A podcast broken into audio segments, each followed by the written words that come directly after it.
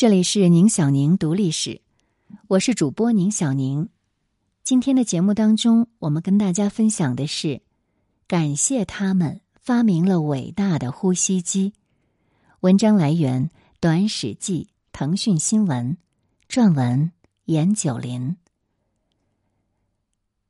在这个春天，呼吸机已经是一件人人皆知的伟大的医疗设备。呼吸机是怎样发明的呢？与呼吸机相近的设想，最晚呢可以追溯到安德烈亚斯·维萨留斯。维萨留斯是近代人体解剖学的创始人。一五四三年左右，他在论文里描述了这样一种治疗方法：为了使动物恢复生命，必须在气管主干上切口，在其中插入芦苇或者甘蔗管。然后将气吹入。遗憾的是，因为对人为什么要呼吸、为什么人的脉搏会消失之类的问题，还缺乏正确的认知，这种治疗方法在此后的几个世纪中并没有得到重视。直到拉瓦锡发现了氧气在呼吸中的重要性。世界上的第一台呼吸机是美国人阿尔弗雷德·琼斯一八六四年发明的，这是一种负压呼吸机。简单说呢，就是让患者坐进一个密闭的箱子里，头部裸露在外，然后患者在身体的周围制造高低气压，来填补本该由膈肌引起的呼吸运动。而在琼斯之前，英国医生约翰·达切尔在一八三八年也曾构想过相似的机器。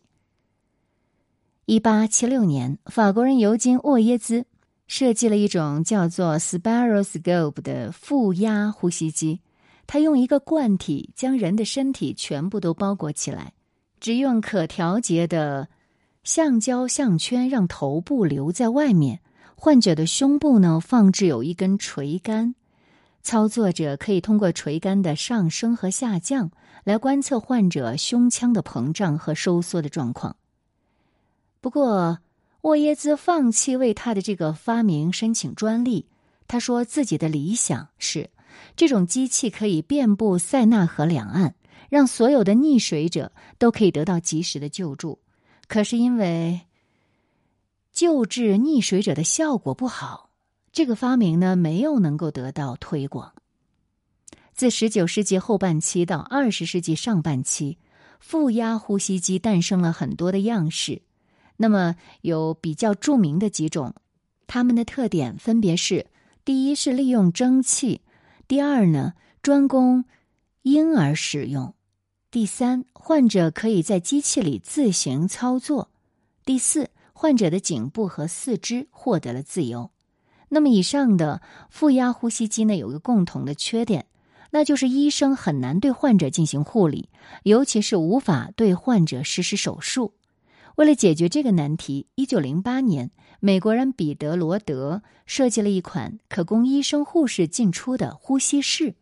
不过，这种呼吸室呢，实在太庞大了，一般的医院没办法配备。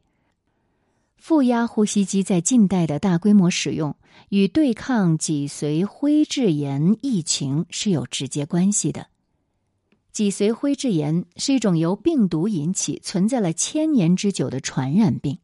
一九零零年前后，这个病呢在欧洲与美国出现集体性爆发，随后的十年时间里又传播到了澳大利亚和新西兰。感染者会出现四肢疼痛。膈肌无力、难以正常呼吸的症状。为了帮助脊髓灰质炎患者维持呼吸，一九二八年，菲利普·德林克与路易斯·肖就合作发明了一种新的负压呼吸机，叫铁肺。这种机器呢，可以帮助患者持续正常呼吸几个小时乃至几天。德林克发明的铁肺是这个样子的。一九三零年代是脊髓灰质炎全球肆虐的时代，当时的医学对这种疾病的认知还相当有限，误以为它是一种主要经由空气来传播的疾病，病毒呢可以通过鼻咽部进入人的体内。实际上呢，它主要是经过粪口传播。这个传播机理判断错误了，当时又没有特效的疫苗，在这种情况之下，使用呼吸机来维持生命正常运转，进行自愈，那这就成了脊髓灰质炎患者最重要的希望了。而在这期间，许多医生和工程师，比如詹姆斯·威尔逊、约翰·爱默生，都加入到了改进铁肺的工作当中。威尔逊与德林克合作，改进了铁肺的箱体；爱默生就改善了铁肺的功能，不但增加了气密的透明圆顶，还使得医生可以打开箱体，对患者进行紧急护理，这就便利了抽血和临床观察。制造成本也下降了一半。当时这个铁肺的售价是一千美元。爱默生没有给自己的设计申请专利，因为他希望让更多的人可以用得起这些设备。中国人第一次见识到铁肺是在一九三七年。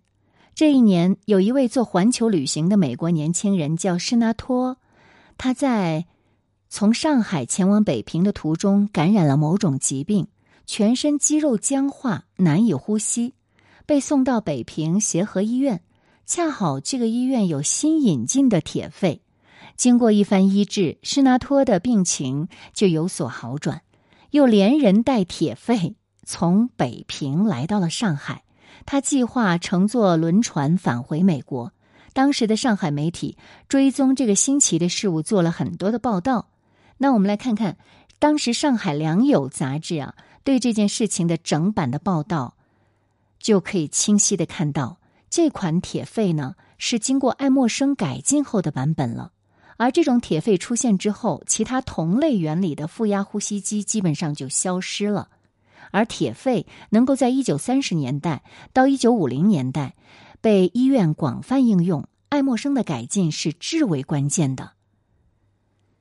当年中国的医学媒体对这款铁肺的原理和样式已经有相当准确的描述了。所谓铁肺，记者向医学家方面探得详情。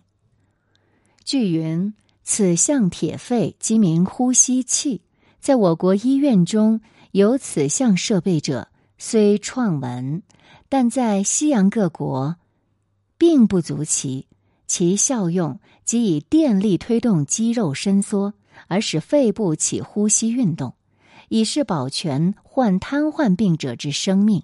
其构造乃系一种钢与玻璃合制之箱形圆筒，阔四十四寸，高上七十四寸，重一千一百磅，两侧有洞，顶上开一大洞，病人即仰卧箱内。其头部则伸出箱外，洞之四周附绕以海绵、橡皮圈，借以避免病者头部受苦，更可以使箱中气压不致外泄。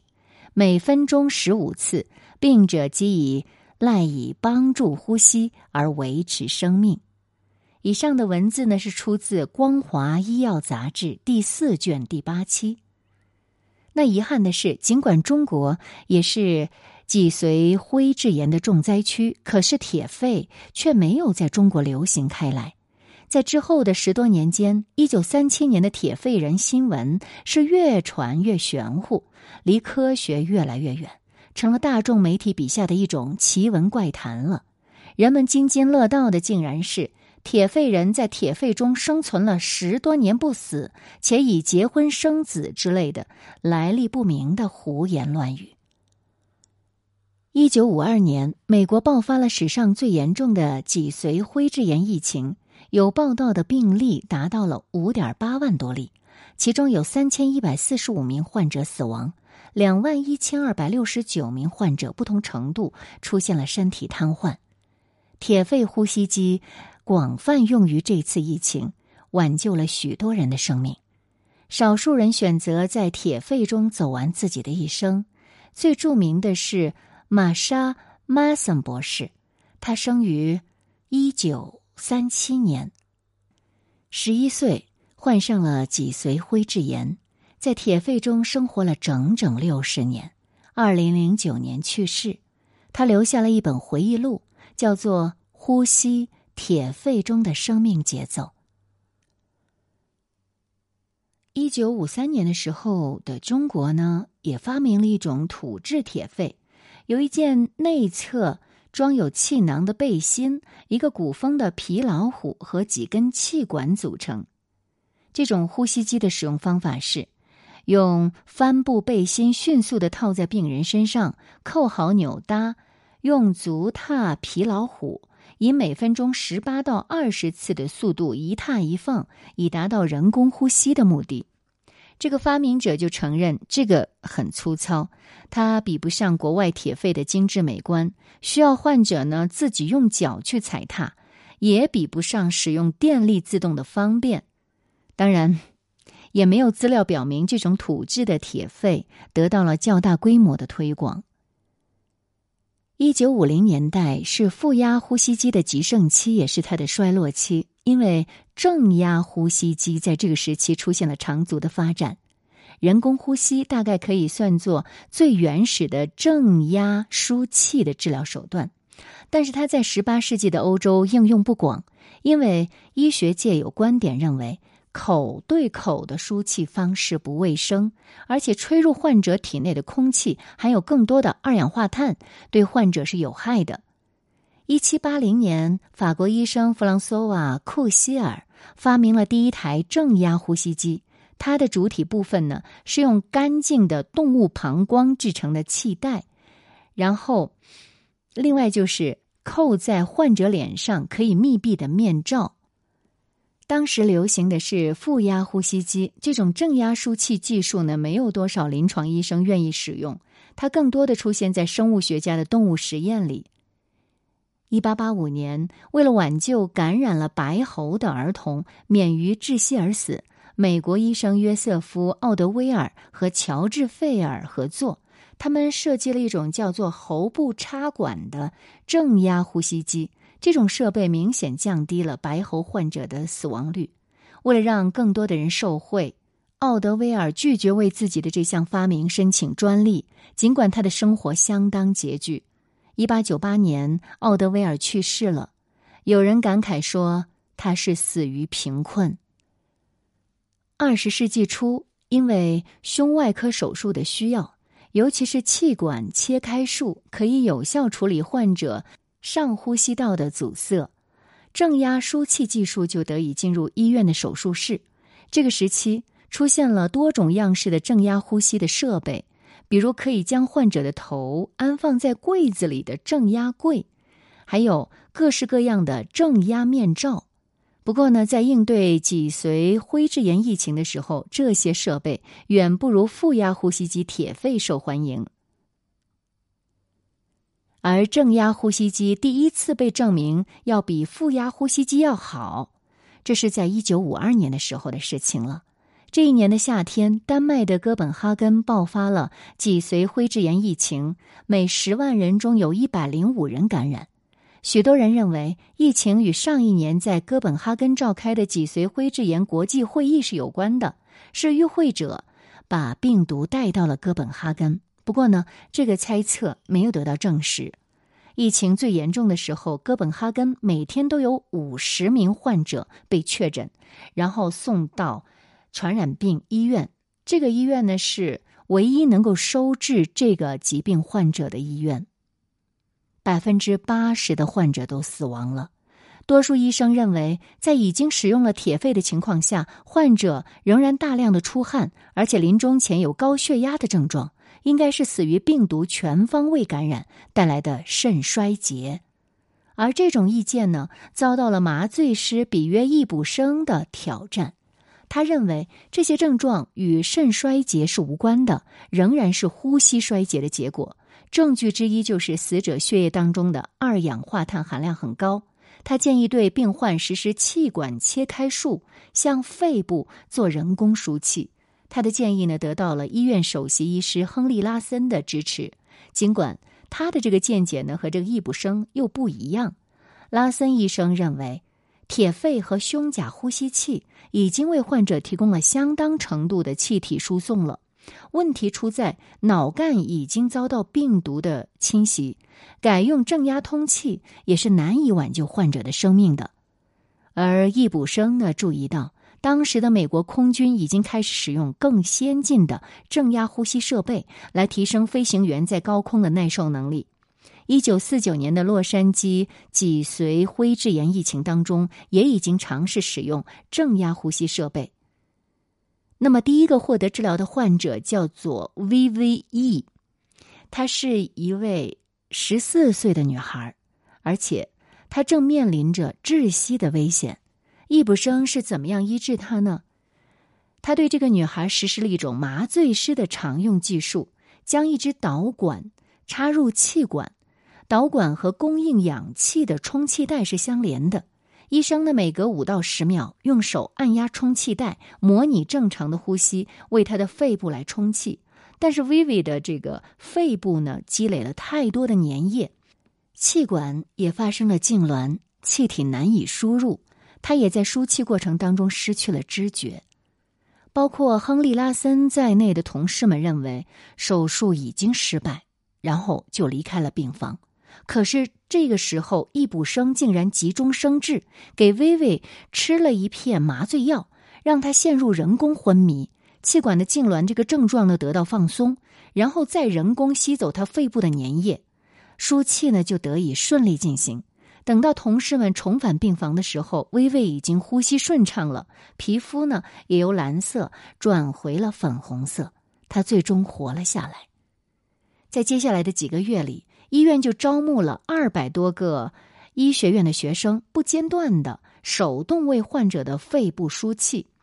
比那些旧的负压铁肺，这个新的正压输气法呢，可以更加方便的解决患者呼吸系统分泌物带来的干扰。患者的死亡率呢，从最初的百分之八十就降到了百分之四十。那随后要做的就是设计一台机器了，来取代学生们的手动操作。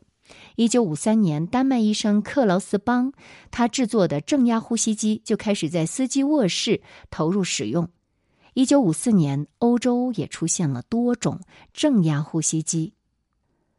一九五五年，索尔克疫苗问世；一九五七年，沙宾疫苗问世。这两种疫苗以狂风扫落叶之势，将困扰了人类上千年的脊髓灰质炎消灭殆尽了。